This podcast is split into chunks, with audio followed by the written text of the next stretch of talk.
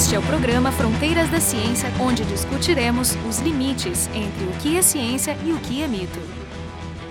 Todos sabemos que as pessoas diferem bastante entre si, no entanto, há muitos traços que todos temos em comum, em particular nossos comportamentos em coletividades, isto é, em sociedade. Dentre eles, destacam-se alguns que já foram chamados de comportamentos de massa, mas que são bem mais complexos e precisam ser explicados em diferentes níveis, indo do individual ao social. Daí o seu interesse em múltiplas áreas da ciência: a psicologia social, as ciências sociais, a ciência política e, sobretudo, a teoria da comunicação. Naturalmente, uma das questões mais fascinantes da atualidade é entendermos como se formam e difundem as opiniões, a chamada opinião pública, como são percebidas mutuamente, como isso abre brechas para diferentes tipos de situações e também manipulações. Nesse quinto episódio da série Raízes da Civilização, discutiremos o interessantíssimo fenômeno da espiral do silêncio, descrito pela cientista política Elizabeth Noel Neumann no começo dos anos 70, e discutiremos como ele pode ajudar a compreender muito do que está acontecendo hoje no Brasil e no mundo, e, quiçá, até ajude-nos a nos defender de suas consequências negativas. Nosso convidado de hoje é Felipe Moura de Oliveira, colega professor do curso de jornalismo da Faculdade de Biblioteconomia e Comunicação, a nossa Fabico, aqui da URGS. O Felipe é coordenador do curso de jornalismo, ele é doutor em ciências da comunicação pela Unicinos e estuda linguagem e práticas jornalísticas com foco nos processos sociais que se dão no ambiente digital e suas implicações sobre o jornalismo contemporâneo. Ele é autor do livro, eu vou traduzir aqui porque ele é em espanhol, A Semiose da Notícia, Movimentos Sociais em Rede e Crise do Jornalismo editado pela editorial UOC em Barcelona em 2018. E ele é um dos coordenadores também do grupo de pesquisa CNPq Jornalismo Digital, além de ter trabalhado, obviamente, como jornalista em diferentes periódicos e portais.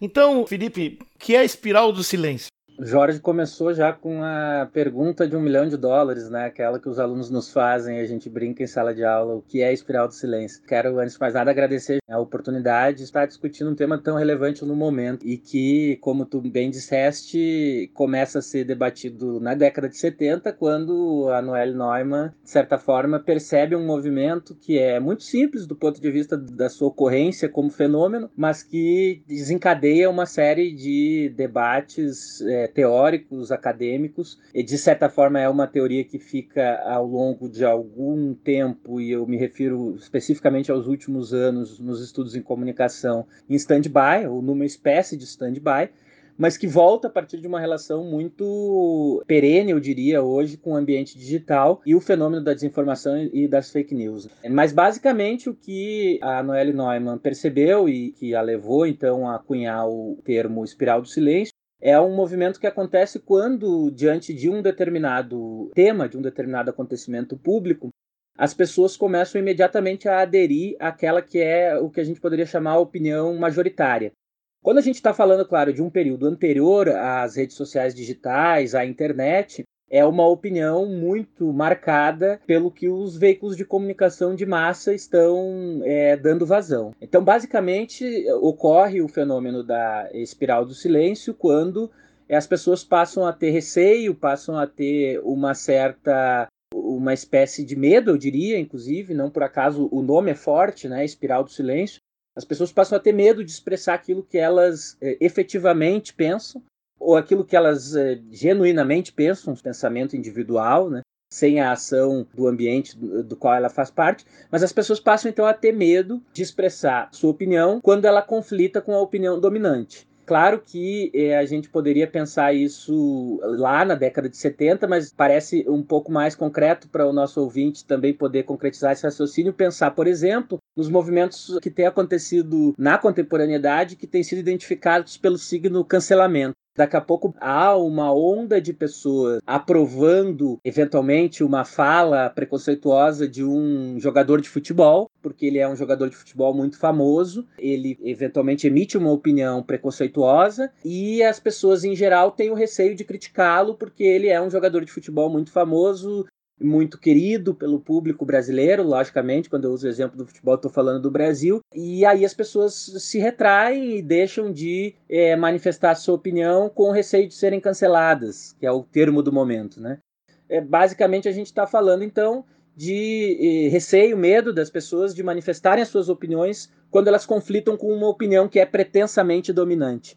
E aí, claro que eu já estou dando pistas para várias coisas que a gente vai conversar aí ao longo do episódio. Incrível que tu conseguiu sintetizar um tema tão amplo. Na verdade, a Noelle Neumann, ela é uma cientista política, né, que fazia análise de, de, estatística nos anos 60, 70, e ela começou a estudar as eleições na Alemanha em 65, e ela observou uma coisa muito interessante, né? A opinião pública estava voltada para um lado, não sei se era a esquerda ou a direita naquele momento, inclusive em função do que foi divulgado, aumentou o voto numa das tendências, foi maior do que o previsto. E aí na eleição seguinte trocou a polaridade, inverteu o, o, o foco da direção e da mesma forma, ainda como estava meio dividido, e só no finalzinho a opinião virou para o outro lado e ela analisou isso com muitos dados, de forma muito minuciosa, e ela uh, declara então nesse, isso foi em 73, 74, né, ter descoberto esse fenômeno que, sei lá, estava ali sempre, ninguém tinha percebido ou dado um nome para ele. Vem num bom momento, porque também uh, nos anos 70 é quando surgem teorias importantes, né, em teoria de comunicação, a teoria da agenda. A teoria da agenda, que na verdade ela foi considerada no início uma hipótese, hoje já é uma teoria, que inclusive ela mobilizou muitas pesquisas dali para frente e, e aliás mobilizou mobiliza até hoje. Mas basicamente a teoria da agenda, no inglês agenda setting, que diz que é, a mídia de massa, e um pequeno parêntese, Jorge,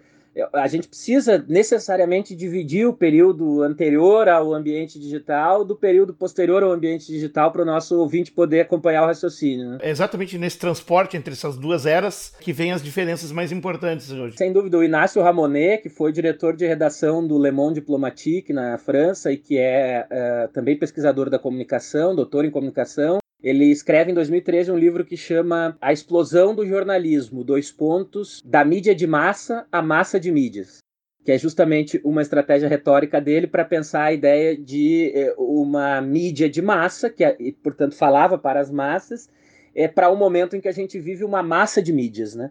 Nós mesmos estamos aqui a partir de uma mídia muito típica do nosso tempo, que é o podcast, conversando com pessoas que provavelmente a gente não conversaria se dependêssemos de um espaço numa rádio tradicional ou numa televisão, né? Mas eu fiz esse parênteses para dizer que, bom, quando a teoria da agenda setting, tanto quanto a espiral do silêncio, é concebida, a gente está falando de um momento em que a mídia de massa vive o seu auge, inclusive, né? na década de 70, 80, no caso brasileiro dos 80 para o 90, eu diria, e, mas eh, eh, no caso da concepção da, da hipótese da agenda 7, ou da teoria do agendamento, o que eh, os autores estão nos dizendo é que a mídia, àquela altura, ela não dizia para as pessoas como elas deveriam pensar mas a mídia dizia para as pessoas sobre o que elas deveriam pensar e discutir. Portanto, se a TV Globo está pautando nesse momento a falta de médicos no sistema público de saúde, e nós estamos na década de 80 para concretizar o raciocínio, as pessoas debaterão falta de médicos uh, no sistema público de saúde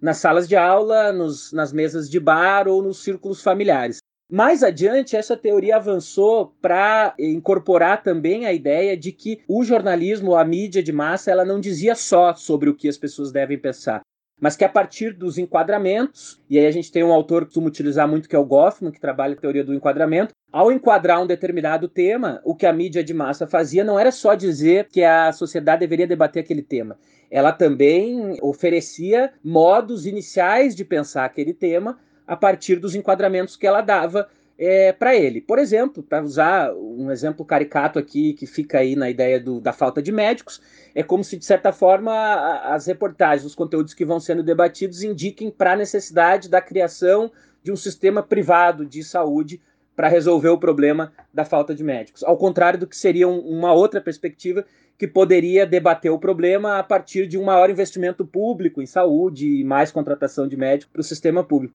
E a relação muito perspicaz que tu fizeste aí com a espiral do silêncio, ela aparece quando a mídia está, então, a partir da teoria do agendamento, nos dizendo sobre o que pensar. Mais do que isso, ela está nos dizendo como pensar sobre isso a partir dos enquadramentos, e, portanto, ela está moldando também aquilo que é a opinião majoritária sobre um tema.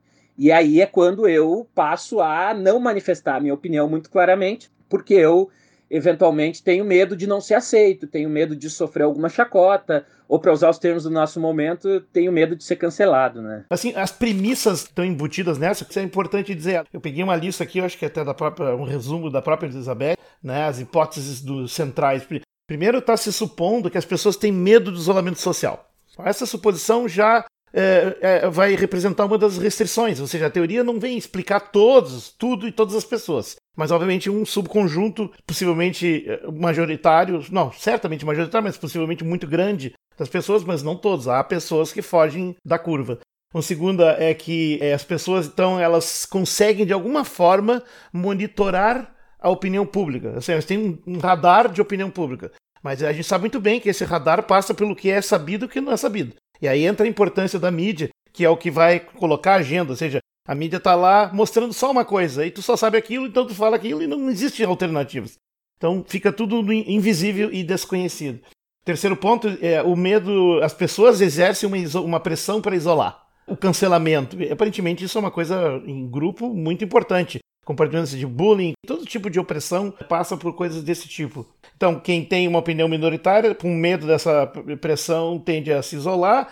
E, complementarmente, quem está falando a favor, né, tende a se expressar bem desenvoltamente, né? Inclusive, isso inclui os concordinos e os puxa-sacos de plantão, né? E a espiral de silêncio seria isso aí, essa combinação entre alguns falando muito alto e outros silenciando progressivamente, e a coisa vai até que aparentemente só tem uma opinião, né? O pensamento único, vamos dizer. Então, uma segunda coisa que é importante é que tem que ser uma coisa emocional ou uh, moral, um tema moral. Nem, não é todo assunto que se presta para passar por esse tipo de, eh, de, de, fenômeno, né? A tempestade, né? O turbilhão da espiral do silêncio é uma coisa para questões controversas, vamos dizer assim. E, e o mais estranho de tudo, e isso é o que impressiona, é que tu não precisa ter um número grande de pessoas para ela funcionar. Tu pode, inclusive, fazer uma inversão em uma opinião minoritária acabar sendo a opinião que, digamos, toma conta da espiral e cala a boca de todo mundo. Eu diria que essa é a história do Ocidente nos últimos 150 anos. Mas o interessante que a própria Elizabeth fala e outros, que ele é, ele é basicamente um. acaba funcionando como um mecanismo de controle social. Ou seja, seria as entranhas do controle social por essa dinâmica da opinião pública. E isso não necessariamente é uma coisa ruim, ou seja, existe um controle social, digamos, natural. Por exemplo, toda uma sociedade concorda majoritariamente em pontos positivos que beneficiam a todos. E se isso domina a espiral, ele vai silenciar os dissidentes, sacanas e outros, basicamente. Que essa é a forma humana de lidar com a diferença, é o contrato social do Rousseau, vamos dizer, né? Sim. Então é, é interessante, mas tem um lado negativo, que é o que tem nos preocupado muito mais, porque a minha opinião uh, leiga no assunto é que uh, na, as mudanças que houve nesses mecanismos em função da internet acabaram se mostrando uma espécie de amplificação tanto em velocidade quanto alcance. Mas o que, que, a espiral de silêncio não explica? Qual eram as fraquezas? Tu disse que ela foi abandonada um tempo. O que, onde é que ela ficou furada? Né? Isso tudo antes da internet, ou até por causa da internet? Na verdade, o movimento começa anterior à internet, mas ele se acentua com a internet. A teoria hipodérmica da comunicação, esse poder que se atribuiu no início do, do século XX à mídia, e, claro, é, é preciso a gente contextualizar. É, a, a mídia de massa está surgindo no início do, do século passado. O rádio, a televisão, aí a gente já está falando mais para metade do século. De qualquer forma, é, é quando, especialmente pesquisadores dos Estados Unidos, que trabalhavam com perspectivas mais quantitativas de análise dos fenômenos sociais, começaram a se dar conta dessas repetições de movimentos a partir daquilo que a, a mídia estava fazendo é, circular de informação e opinião é, e aí foram cunhando essas, essas teorias que tiveram uma importância para poder conformar o campo da comunicação, inclusive a crítica a ela. Tu tá falando também do Marshall McLuhan, que é a sua teoria do, dos meios e tal, porque ele meio que sintetizou isso tudo né, na época. E, e, aliás, foi muito mal compreendido, porque ele foi, na época, lá na década de 60, entendido como um autor que estava fazendo uma espécie de ode ao tecnicismo, quando ele nos diz, por exemplo, que o meio é a mensagem, né? E, e, o que ele nos diz quando ele nos diz que o meio é a mensagem, ele não está dizendo que só o meio técnico é a mensagem, mas a linguagem que conforma o meio também define a mensagem. E é isso que hoje se redescobriu no McLuhan, inclusive. Ali, quando o McLuhan escreve, quando a Noelle Neumann escreve também, quando o McCombs vem com a teoria da agenda setting, eles estão escrevendo num momento em que havia uma disputa muito ferrenha entre os apocalípticos e os integrados, né? Os integrados, aqueles que entendiam que a tecnologia, que o capitalismo e a globalização favoreceria ao avanço das relações sociais, inclusive, né, porque as pessoas poderiam eventualmente estar conectadas por valores culturais no mundo inteiro, e aqueles que eram os apocalípticos, notadamente aqueles que estavam na escola de Frankfurt, da teoria crítica da comunicação, que diziam: olha, esse movimento vai nos levar rapidamente à saturação, à dominação, vai facilitar o controle tudo que de certa forma a gente até vê acontecer hoje, né? Especialmente quando a gente fala em, em controle de dados e, e, enfim, o escândalo Cambridge Analytica, que eu tenho certeza que vai passar pela nossa conversa. Mas o, o, o, Marshall McLuhan, então, naquele momento, ele é imediatamente jogado para a turma dos integrados, porque, ora, como o meio é a mensagem, é, o que importa mesmo é aquilo que as pessoas pensam, aquilo que as pessoas fazem, aquilo que as pessoas dizem, e não o meio por onde elas estão fazendo isso, né? É, e aí, claro, ele tomou muito pau por isso, e hoje é que se ressignifica o pensamento McLuhaniano a partir é, da linguagem, a partir do quanto a linguagem do meio também determina a ação das pessoas. E quando a gente vê algumas coisas acontecendo em redes sociais digitais hoje, a gente mais ou menos diz parabéns, McLuhan, né? Porque parece que as pessoas se transformam, né, Jorge, quando estão ali para, enfim, xingar alguém no Facebook, no Twitter. Ou... Não, o cara foi profético. Foi, foi. Mas, mas só para voltar na tua pergunta sobre então por que é que a espiral do silêncio, de certa forma, perdeu relevância num dado momento, ficou stand-by e começa a voltar. Né? O que começa a partir da segunda metade do século, especialmente a partir ali da, da década de 50, 60, 70, 70 eu diria que é o auge dessa perspectiva, são os estudos culturais. E, e na verdade eles já existiam, claro, mas eles passam a ser apropriados para a comunicação. E o que os estudos culturais vão fazer, antes de mais nada, é tirar a bunda da cadeira e sentar, pondo ela em outra cadeira, na verdade, ao lado das pessoas para observar a reação das pessoas cotidianas no seu dia a dia, como que as relações interpessoais se opunham àquela altura àquilo que a mídia está nos dizendo, é, para começar a se dar conta, então, que esse poder todo atribuído à mídia é um poder que existe e existia naquela época, mas que ele era construído, na verdade, no conjunto de correlações sociais. Quer dizer, é, não se trata simplesmente de dizer que, por exemplo, as empregadas domésticas são alienadas porque elas assistem telenovela. As empregadas domésticas têm vontades também, elas, pela condição socioeconômica, têm pouco acesso àquilo que se entendeu num dado momento ser a alta cultura, mas elas têm necessidades também emocionais, de, afetivas, de consumir entretenimento. Né?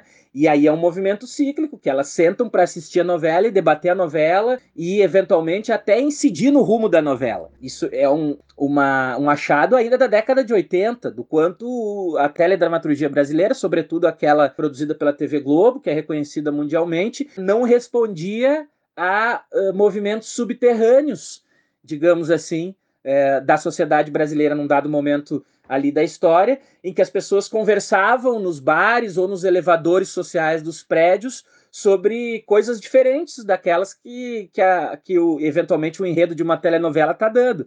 E aí, claro, de forma muito perspicaz, na, naquele momento a Globo cria um núcleo de inteligência que vai também é, trabalhar com grupos focais, com, com trabalhadores de setores econômicos normalmente explorados na, na história do Brasil, para poder perceber o que, que a grande massa de consumidores está efetivamente achando da telenovela, né? Então, eu diria, um primeiro momento são os estudos culturais, que tensionam a, a espiral do silêncio, no sentido de que essa opinião dominante, ela muitas vezes é a soma de opiniões num movimento que é cíclico e que a minha mãe diria não dá para saber se vem antes o ovo ou a galinha, né? É, mas que produz então uma opinião majoritária na opinião pública, como opinião pública, que, repito, não é simplesmente aquilo que era a vontade do, do, do diretor máximo da TV Globo que circulava. E aí as pessoas começam a reagir, claro, ao longo da história a gente tem uma série de movimentos que vão reagindo àquilo que são as, as uh, determinações de opinião pública que os veículos de massa estão nos trazendo.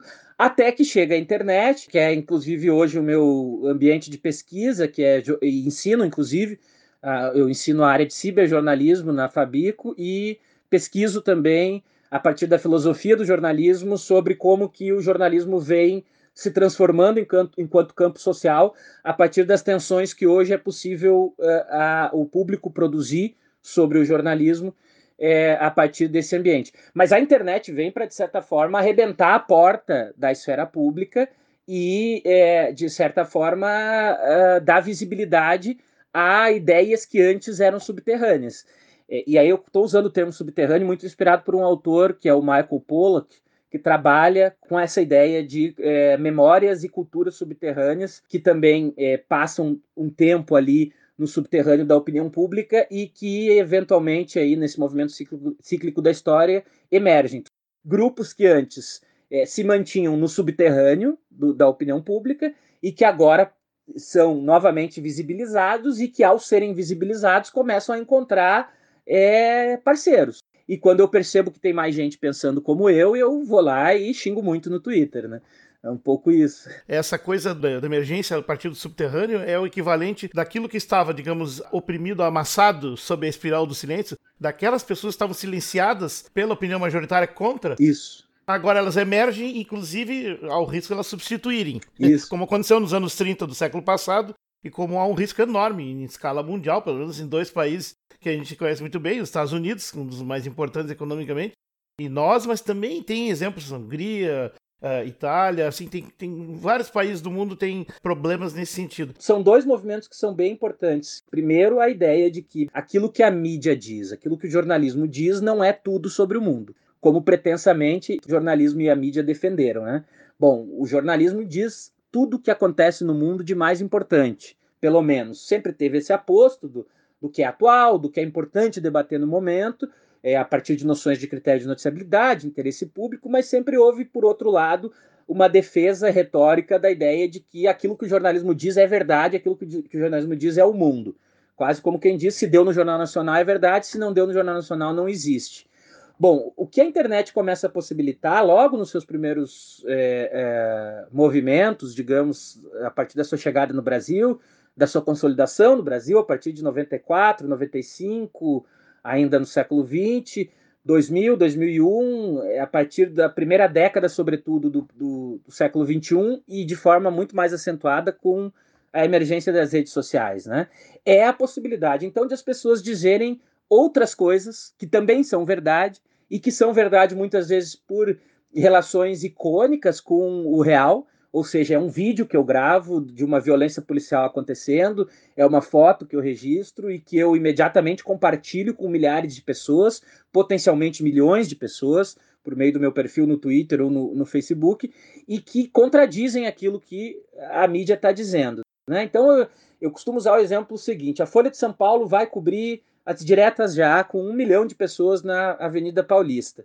E, bom, as diretas já elas se deram no momento em que não havia eh, redes sociais digitais, tampouco a internet já chegara ao Brasil, né? E, aliás, eu usei a Folha de São Paulo, nesse caso é, é até melhor usar a própria TV Globo, né? Que num primeiro momento significa aquela mobilização contra as diretas já, pelo aniversário da cidade de São Paulo. Milhares de pessoas, 300, 400 mil pessoas, é, elas estavam lá celebrando o aniversário da cidade de São Paulo. Essa foi a primeira versão, né? Uma versão muitíssimo forçada, para não usar outro termo. Mesmo antes da internet, ela começou a cair e rapidamente a TV Globo teve que não só dizer que se tratava de um movimento contra a ditadura militar e pelas, pelas eleições diretas, quanto ela teve que aderir né, a esse movimento. Aderir editorialmente no seu jornalismo e aderir institucionalmente como empresa, inclusive incentivando artistas a participarem das mobilizações e tudo mais. Agora, eh, veja, o que, que de certa forma a TV Globo fez ali? Ela não mentiu é, no, na plena acepção do termo, porque se tratava mesmo do aniversário da cidade de São Paulo, a data era aquela, e havia é, uma série de manifestações na cidade também em alusão ao aniversário da cidade. O que aconteceria se as diretas já tivessem acontecendo hoje é que ao tempo em que a TV Globo está significando cartazes Viva São Paulo, Amo São Paulo, qualquer coisa parecida, tem uma par de gente significando outras coisas e tirando fotos e vídeos das manifestações contra o regime, né, naquele momento. E isso vai imediatamente para as redes e isso é, conflitua diretamente com aquilo que vem a ser então a opinião majoritária da opinião pública determinada pela mídia, representada também pelo jornalismo e pela forma como o jornalismo representa os acontecimentos. Isso gerou um bug num primeiro momento sobre o sistema midiático, que tentou reagir imediatamente pelo princípio da autoridade ah, isso é mentira, isso são os radicais comunistas, isso é isso aquilo. E ela aumentou a dissonância ao fazer isso entre aquilo que acontece na vida real e que as pessoas são capazes de registrar, de significar em larga escala, e aquilo que se dá no âmbito do, do, da macro discussão política, econômica representada pelo Jornal Nacional. E, de certa forma, Jorge, isso inclusive ainda repercute nas iniciativas de checagem que o jornalismo tem empreendido. Porque o que é que aquele carimbo faz quando aquele carimbo vai lá e diz que um determinado conteúdo é falso?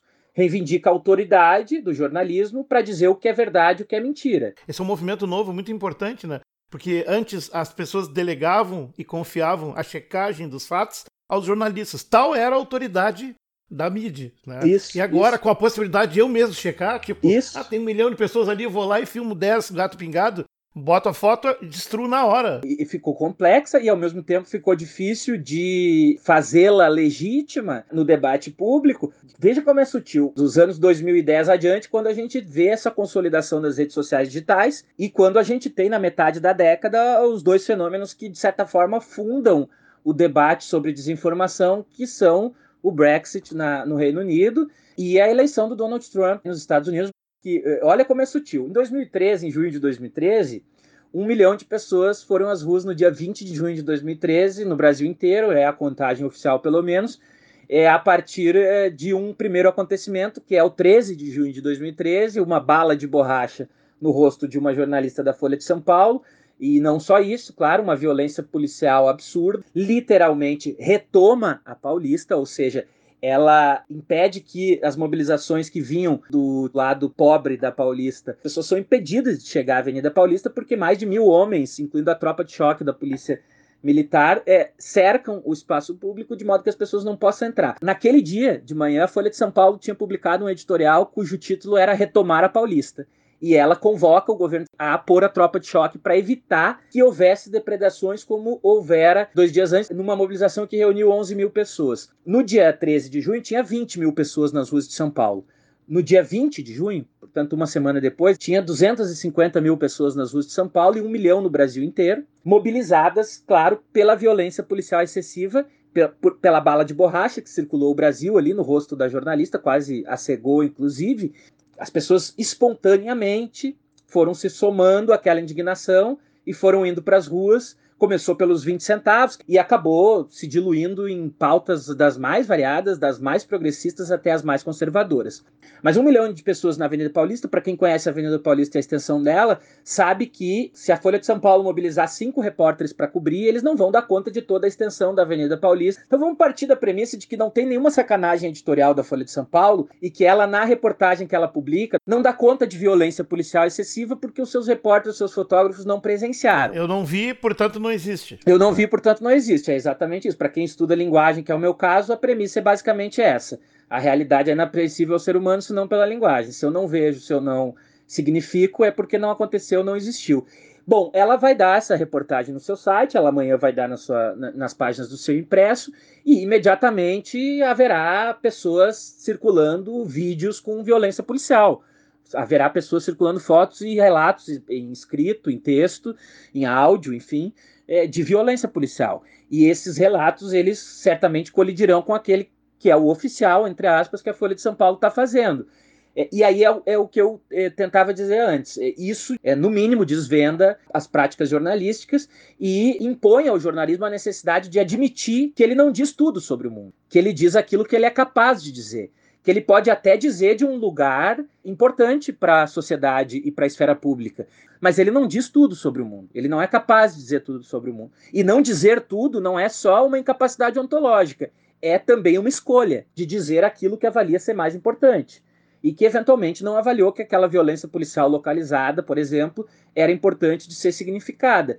E isso produz um bug na cabeça dos diretores de jornais do mundo inteiro, por exemplo, o, o Gumercindo Lafuente vai dizer lá em 2012, quando era diretor do El País, que é uma, um dos maiores jornais, talvez junto com o Guardian, o maior jornal da Europa, e ele vai dizer que, olha, a internet chegou, isso para nós é um grande drama, por um lado, mas também é uma grande oportunidade de reinventarmos o nosso ofício. Os, os, jornais começam a se dar conta. No Brasil, isso demora um pouco mais a acontecer. A primeira reação é uma tentativa de recuperar o controle, de recuperar a capacidade de intervenção e, basicamente, se a gente quiser trazer os termos do episódio, é a capacidade de manter a espiral do silêncio né? ou a capacidade de manter a agenda atual, a teoria da agenda setting, ou a teoria do agendamento. E não é por acaso também, né? Se a gente pensar, são profissionais que foram formados num ambiente no qual essas teorias ainda eram majoritárias, porque, claro, muitos dos fenômenos da internet ainda não haviam acontecido.